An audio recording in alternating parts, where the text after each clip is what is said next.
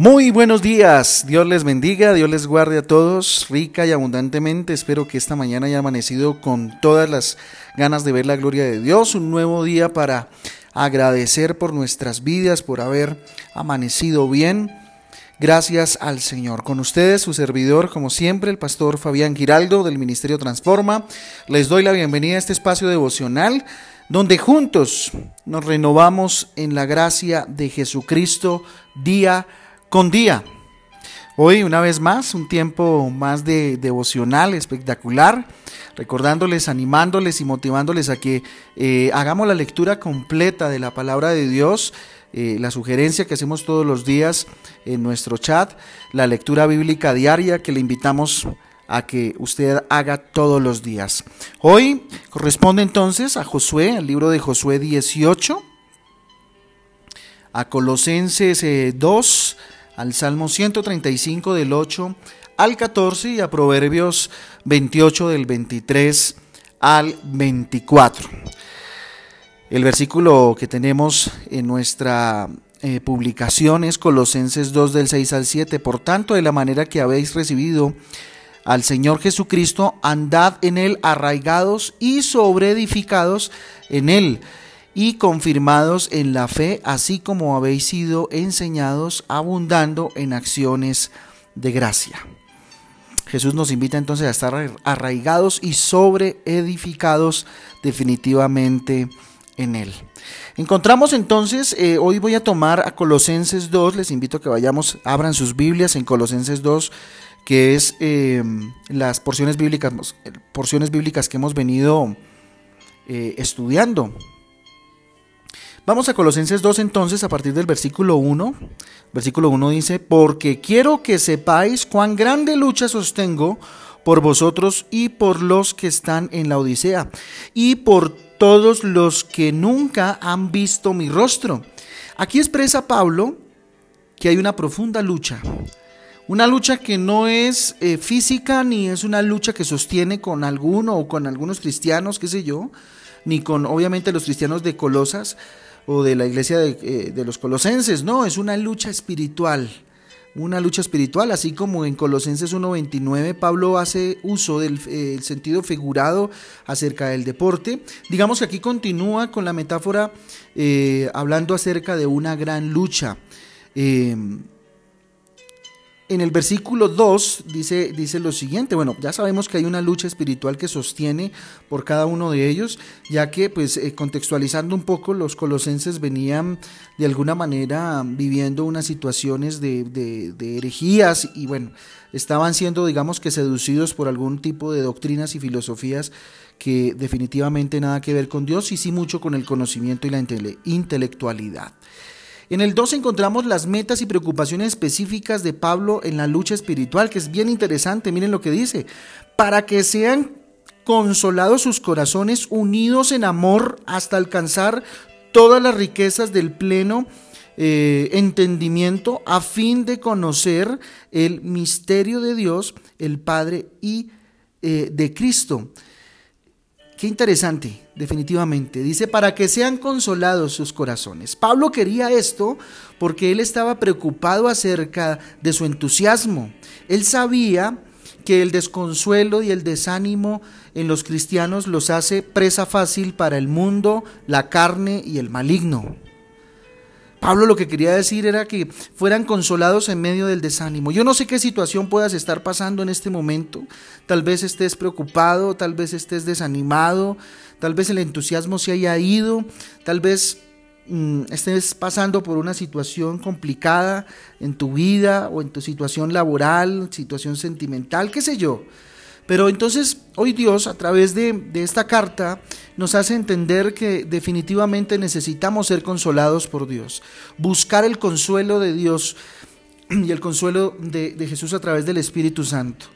Porque el desconsuelo, el desánimo, la desesperanza nos hace presa fácil para el mundo, la carne y el enemigo. Son los tres enemigos eh, principales de, del cristiano. La palabra consolados en el, en el, en el uso, eh, o él, eh, perdón, Pablo la usa eh, de, la, de la raíz paraclein. Algunas veces esa palabra significa consolar, otras veces significa exhortar, pero siempre en la raíz de la palabra esta idea de, eh, está la idea de habilitar a la persona de encontrarse con situaciones difíciles con confianza y gallardía. ¿Qué implica? Eh, invita a, consolar, pero, también tiene otro significado y es exhortarte, exhorta a que en las situaciones difíciles las enfrentemos con confianza y con gallardía. ¿Cómo hacemos para, hacer, para, para que podamos enfrentar con confianza y gallardía las situaciones? Estar pegado del Señor. Pablo creía que ellos quería que, que, ellos definitivamente estuvieran actos para acciones heroicas en medio de la situación difícil. En medio de una situación complicada se necesitan eh, acciones heroicas, acciones que, que tengan un nivel de confianza muy amplio pero para tener confianza necesito experimentar y desarrollar la fe de la cual hemos venido hablando todo este tiempo. Además habla de estar unidos, unidos en amor, dice la palabra de Dios, para que sean consolados sus corazones, dice, unidos en amor. Pablo quería esto porque él estaba preocupado por la unidad. La unidad no llegaría por, la, por, por una cohesión, sino por amor. Hoy pregúntese cuánta unidad hay en su casa. ¿Cuánta unidad hay entre usted y Dios y Jesucristo y el Espíritu Santo? Su célula eh, espiritual. ¿Cuánta unidad hay? Y si esta unidad que hay en su familia es una unidad por cohesión, por familiaridad, o una unidad de verdadera por amor. Pablo está definitivamente preocupado por eso, porque el enemigo siempre ataca primeramente la confianza y la seguridad de usted y de mí. Luego la unidad. Empieza a separar las redes de amor que podemos tener o las redes de apoyo que podemos tener, en este caso la familia. Luego dice, hasta alcanzar todas las riquezas de pleno entendimiento a fin de conocer el misterio. Pablo quería esto porque él estaba preocupado por su entendimiento. Fíjense que es un proceso, es un proceso, afecta la confianza, y desconsuela, luego afecta la unidad y por último el entendimiento, que a la luz de la palabra habla acerca de la mente. Él sabía que su unidad definitivamente y, el mantenerse firmes no era solo un asunto de amor, también el de creer, eh, crecer juntos en la verdad de Dios. Por eso hay que renovar el entendimiento constantemente. Y es la palabra de Dios la que renueva nuestro entendimiento. Pablo sabía que su unidad venía no solamente del amor, pero también de la verdad. La verdad, la palabra de Dios, y de ambos siendo unidos en amor y, y crecimiento en el entendimiento y el conocimiento de la verdad de Dios. Era necesario esta, esta mezcla para que los colosenses pudieran salir adelante necesitas y necesitamos constantemente estar unidos en amor, pero también creciendo en entendimiento y en conocimiento de la verdad de Dios. Eso nos hace fuertes, eso nos hace realmente cristianos. La verdad, la verdadera sabiduría que Pablo quería que ellos conocieran era la que Jesús les ofrecía y sería la única que los uniría. Y así unidos en amor, en lugar de dividirlos en la, eh, eh, en, la forma en como la falsa sabiduría lo hizo. Para Pablo las, las verdaderas riquezas eran encontradas en el pleno entendimiento del creyente. ¿Cómo logro el pleno entendimiento en la medida en que me acerco y me expongo a la palabra de Dios? Ponente, conozco a Dios de primera mano. A muchos les hacía falta el pleno entendimiento sobre, sobre el carácter de Dios y no estaban convencidos de que Él era en realidad bueno y amoroso. Las situaciones, las circunstancias difíciles a veces el enemigo las utiliza para eh, doblegar nuestra confianza en Dios y hacer creer o convencernos de que Dios no es bueno, de que Dios no es amoroso. Ay, es que Dios no me escucha. Es que yo le oro y le oro y Dios no me escucha. A otros les faltaba pleno conocimiento sobre su salvación inclusive y se preguntaban si su vida cristiana era real. ¿Cuántas veces usted se ha hecho esa pregunta? ¿Será que soy salvo? ¿Será que todo esto que me pasa, qué será lo que está sucediendo?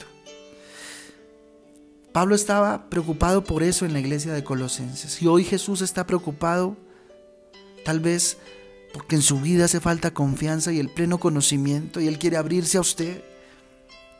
Pero no leemos la palabra de Dios, tal vez no oramos, no nos unimos como familia a orar constantemente, a reunirnos como familia, a generar cobertura sobre cada uno de nosotros. La gran libertad y confianza vienen cuando nosotros alcanzamos este pleno conocimiento. Si usted quiere experimentar libertad, pero también confianza, es necesario que haya un pleno entendimiento de la voluntad de Dios. ¿Cómo conozco la voluntad de Dios? Renovando mi mente. ¿Cómo renuevo mi mente? En la medida en que yo me exponga a la palabra de Dios. Increíble. La palabra Cristo es en el mismo caso que la palabra misterio. Al colocarlo en, oposición, consigo, eh, eh, mm, consigo el mismo resultado. El misterio es Cristo. Encontrar a Cristo es encontrar el misterio de la vida, la clave de la vida. Increíble cómo Colosenses nos muestra tres misterios mm, que son descritos en, por ejemplo, eh, en Colosenses 1.24 que lo veíamos ayer. Hay tres misterios impresionantes que le voy a hablar. Eh, la iglesia como cuerpo de Cristo, de la cual Pablo servía y sufría por causa de ella. Dice en, en, eh, Colosenses 1, 24 al, al, al 2, 3. El primer misterio, el cuerpo de Cristo, la iglesia. Segundo misterio, la presencia permanente de Cristo, la esperanza de gloria individual de cada creyente. Eso lo encontramos en Colosenses 1.27, la presencia de Cristo. Y tercer eh, misterio, Jesús revelado, el tesoro del cual proviene toda sabiduría y conocimiento. Ese lo encontramos ahorita en el, que estábamos leyendo, Colosenses 2, de 2 al 3. Dice Cristo en quien están escondidos todos los tesoros de la sabiduría y el conocimiento. Increíble. Eso está en el versículo 3 de Colosenses 2. Esta es una idea importante de Pablo, una idea importante escrita en la carta de Colosenses. Con esto Pablo refutaba alguna de las malas enseñanzas que traían problemas a los cristianos eh, de, de los colosenses. Ellos eran influenciados por maestros que les decían que buscaran los tesoros de la sabiduría y del conocimiento. Hoy el mundo nos está vendiendo eso, que ahí está el tesoro, en, tener conocimiento, en tener sabiduría, en el manejo de las emociones, por medio de la concentración, qué sé yo, pero no. En el buscar a Jesús. Nos convencen que no es buscar a Jesús. Pablo escribió, ustedes encontrarán todos los tesoros de la sabiduría y del conocimiento en Jesús. Él los tiene todos. No está mal buscar sabiduría, buscar conocimiento, pero nosotros hemos de buscarlo en quién? En Jesús. Y muchas veces como cristianos buscamos la sabiduría, el entendimiento, buscamos en otras fuentes, menos en Jesús. No sé qué esté pasando en su vida, repito, reitero. No sé qué pueda estar pasando, pero hoy Dios está hablando a su vida, diciéndole que todo lo que usted necesita, confianza, seguridad, unidad, consuelo, entendimiento, conocimiento, amor, todo lo encuentra en Jesús. Necesitas un encuentro personal con Jesucristo para caminar sobre las circunstancias difíciles sobre las cuales de pronto estás pasando. En esta mañana, para enfrentar el día de hoy, necesitas un encuentro con Jesucristo. Yo te invito a que cierres los ojos ahí donde estás. Bendito Dios, en esta mañana, Señor, nos exponemos a tu palabra y nos exponemos delante de tu presencia. Dígale, aquí estoy, Señor. Necesito renovar mi entendimiento. Yo le invito a que donde está usted le diga, Señor, yo renuncio en el nombre de Jesús a todo pensamiento que estorbe a lo que tú traes para mi vida.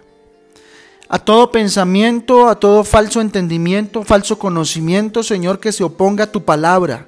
Dígale, hoy abro mis sentidos a tu palabra. Hoy abro mis sentidos a lo que tú quieres hablarme, Señor. Hoy abro, Señor, la puerta de mi casa la unidad en el amor que tú traes para mi familia. Hoy abro la puerta de mi vida, de mi casa, Dios, al consuelo que traes tú, que por ende trae seguridad, trae confianza y fe en ti, Señor. Hoy decido creer en ti, en que tú tienes el control a pesar de la circunstancia que estoy viviendo. Hoy abro, Señor, mi mente al conocimiento y al entendimiento que viene a partir de tu verdad, que es tu palabra, la cual amo y reconozco como la verdad absoluta, Señor. Hoy abro mi vida a tu amor, Señor. Hoy la abro, Señor. Ayúdame a luchar, Señor, espiritualmente, a reconocer, bendito Dios, y a confesar la victoria que tú tuviste en la cruz, Jesús. Hoy la reconozco y me arrepiento de los pecados, bendito Dios, que haya cometido, Señor, que han dividido a mi casa, que han dividido mi vida, Señor. Perdóname si he escogido la riqueza del mundo, el conocimiento y la sabiduría del mundo antes que a ti. Hoy entiendo, Señor, en quién están escondidos los tesoros de la sabiduría y el conocimiento en ti, Jesús. En ti, mi Jesús. Hoy quito de mi vida, hoy renuncio en mi vida, Dios, a todo lo que no tenga que ver contigo, Señor. Pon orden en mi mente, pon orden en mi casa y en mi vida. Siéntate en el trono de mi corazón. Y pon firmeza en la fe en ti, mi Jesús. Déjame andar en ti. Así como te he recibido como Señor y Salvador en mi corazón, Señor, dame firmeza y decisión para andar en ti, Señor, en ser arraigado y sobre edificado en ti, mi Jesús, confirmado en la fe. Dígale, así como habéis sido enseñados, como dice tu palabra, como me has enseñado. Que sea yo abundando en acciones de gracia, Señor, y viva la plenitud de la vida en Cristo como me mandaste a vivir.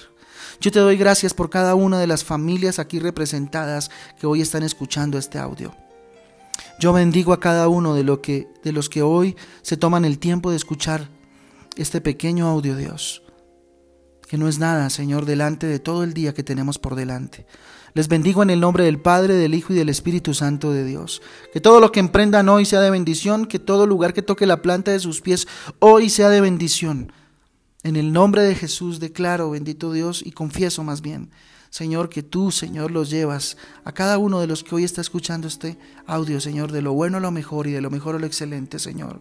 Que los haces más que victoriosos, más que vencedores en ti, Señor. Que todo, Señor, bendito Dios, lo pueden en Cristo Jesús que por muy difícil que sea la situación, nunca aparten su mirada de ti, Señor, y caminen en tu verdad, bendito Dios, siendo hombres y mujeres de fe.